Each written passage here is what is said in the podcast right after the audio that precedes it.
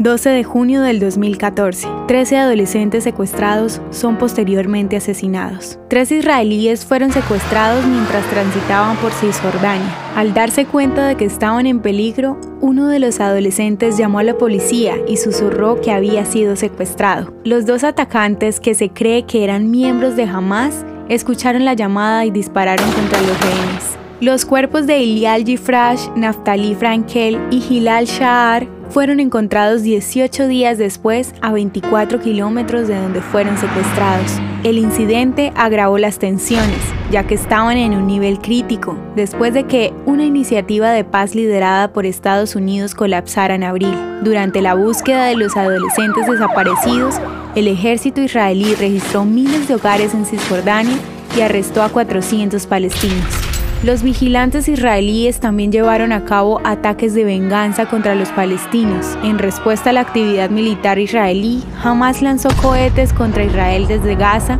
e Israel respondió con ataques aéreos contra las instalaciones de Hamas en la franja de Gaza. La violencia de ida y vuelta llevó a la operación Margen Protector de Israel.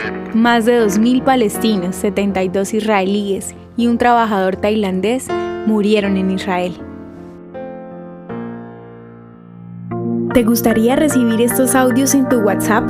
Compartimos nuevos episodios todos los días. Suscríbete sin costo alguno ingresando a www.hoyenlahistoriadeisrael.com. Hacerlo es muy fácil. También puedes encontrarnos como arroba hoy en la historia de Israel en Instagram, Facebook, Spotify y otras plataformas digitales. Comparte este audio para que otros conozcan más acerca de Israel.